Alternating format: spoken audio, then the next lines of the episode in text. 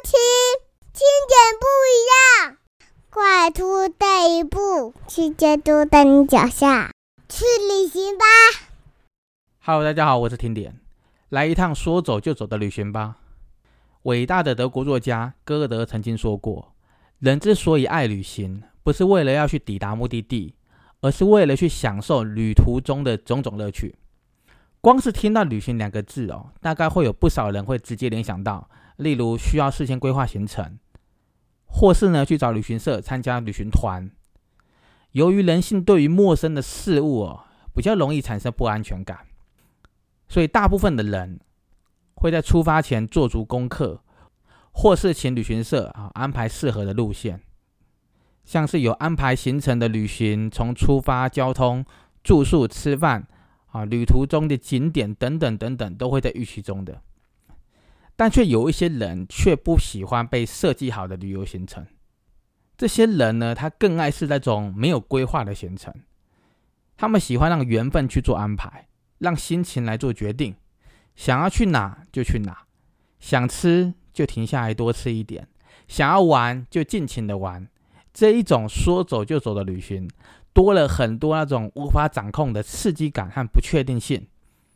今天听点就来聊一下这种说走就走的旅行，究竟有什么好处呢？掌握哪些小诀窍可以让旅行更加的美好呢？其实呢，说走就走的旅行算是。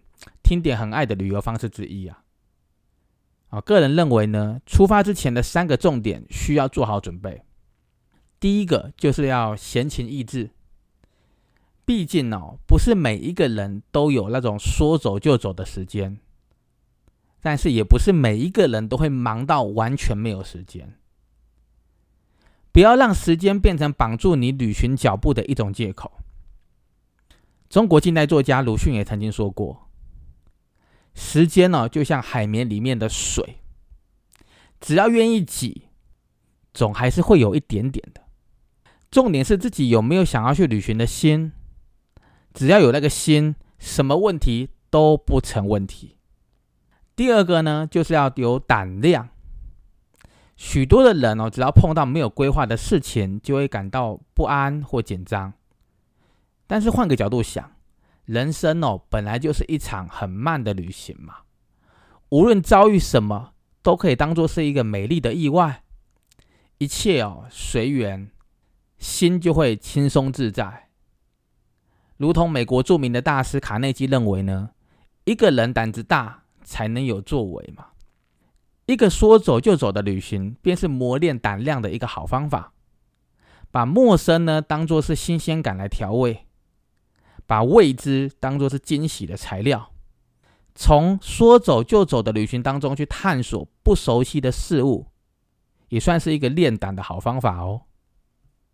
第三个，不抱怨的好脾气，因为出去玩是这样的，有时候呢，不是景点好不好玩，也不是东西好不好吃，而是有时候会有突如其来的变化，而那个变化呢，不一定能够赶上你的计划。这个时候呢，就要学会看开一点，诶，这个很重要，随时做好心理准备。什么心理准备呢？凡事有可能不会如预期这件事情，以不变应万变，用正面正向的心态去解读旅行中发生的所有的事情，这是维持旅行愉快最重要的关键。还有啊，跟你同行的人好不好相处？就是跟你一起出去玩的人呐、啊，好不好相处啊？可能也是影响旅游品质的因素之一。假如跟你一起去的人不好相处，呃，听点个人认为啦，可能去哪里都会很难玩。所以呢，这一种说走就走的旅行，个人认为不要人太多了。有时候呢，搞不好一个人、两个人也可以玩得很愉快哦。所以就听点个人的经验来说，要开始这种说走就走的旅行之前呢。我个人大概只会规划一个目的地，或是要去哪里，然后就结束了。哎，你没有听错哦，就这么简单，就一个目的地，或是要去哪里，或者去办某件事情，或者是想要去做某件事，然后就决定了。然后其余的事情呢，我就很随意，看心情、看天气、看路况了。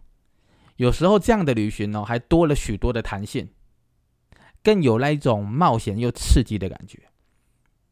当然啦，很容易遇到那种预料外的事情，那就把它当惊喜喽。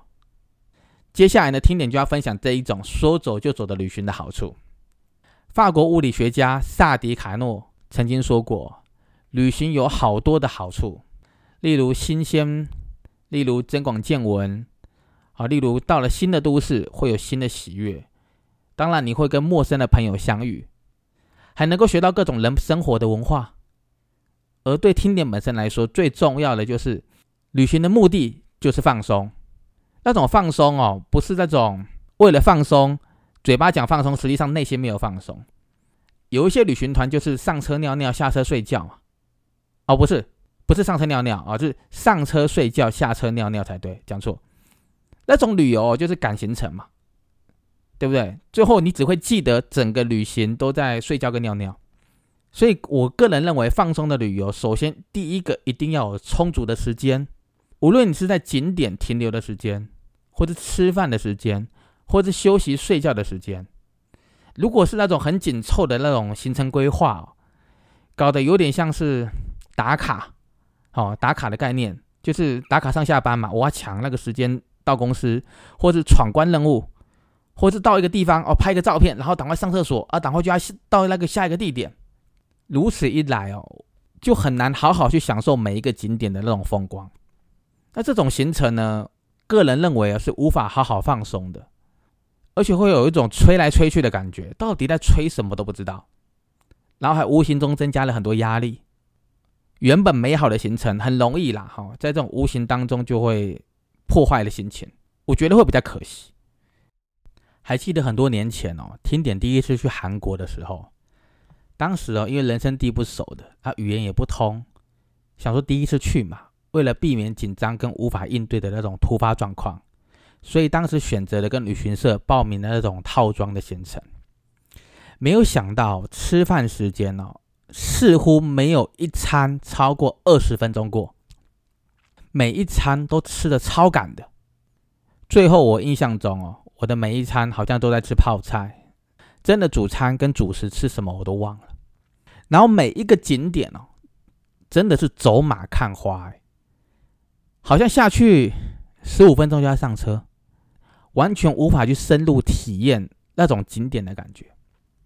甚至他们还会硬挤出时间来，把你的人留到那个购物行程里面。明明可以多看景点的，但是他就是要把你留在购物行程里面。那如果说整个团哦东西买的不够多的时候，导游还会把大家的时间拉长，就是在留在那购物行程里面。然后这样拉长，是不是就会影响到下一个景点的时间？所以下一个景点原本十五分钟就变成了十分钟，哇，真的是超傻眼的！十分钟哦，通常到景点上个厕所出来就差不多了。后来啊，后来我才知道，原来我报错团了，我报名到了那种便宜的购物团，所以那一次对韩国的旅游整个印象是超差的，在韩国完全就是被当鸭子。什么鸭子赶鸭子上架的感觉这一种被吹着走的行程，乍看之下，哇，你的行程看起来很丰富啊，哇，好多啊。其实认真去想，根本不会有放松的感觉啊，也不会有放松的心情在里面啊。出去玩就是为了要舒缓压力的，平常生活的压力已经够大了，工作的压力也这么大了，结果好不容易哦。挤出一点时间要去旅游，然后也弄得压力这么大，真的不知道去放松心情的，还是去被折磨的，真的是很傻眼。所以呢，一场好的旅行，听点认为啊，首先要预留充足的时间。刚好呢，说走就走的旅行，比较能够符合这样的一个特点，由你自己去决定时间的安排。行程的规划上也很有弹性，因为随时掌握在自己的手中，而不是被动的被行程规范拉着跑。如此一来，才会有那种舒压跟放松的效果啊。再说回来，说走就走的旅行会有另外一种特别的乐趣，这种乐趣呢，其实就叫做很容易走错路，很容易迷路，甚至很容易搭错车，甚至呢，很容易吃到那种当地的地雷食物。你没听错，很容易吃到这些地雷食物。那因为现在大家都有手机了啊，比较容易会去上网去搜寻。可是如果在当下，你可能是一个非英语系，或是你不懂的那个国家，你可能就很容易吃到地雷食物。你没有听错。可是呢，正是这些可能会出现的那种错误啊，迷路、搭错车、吃地雷食物这样的错误，其实啊，当你事后回想的时候，你会发现，这算是另类啊，另类的那种回忆。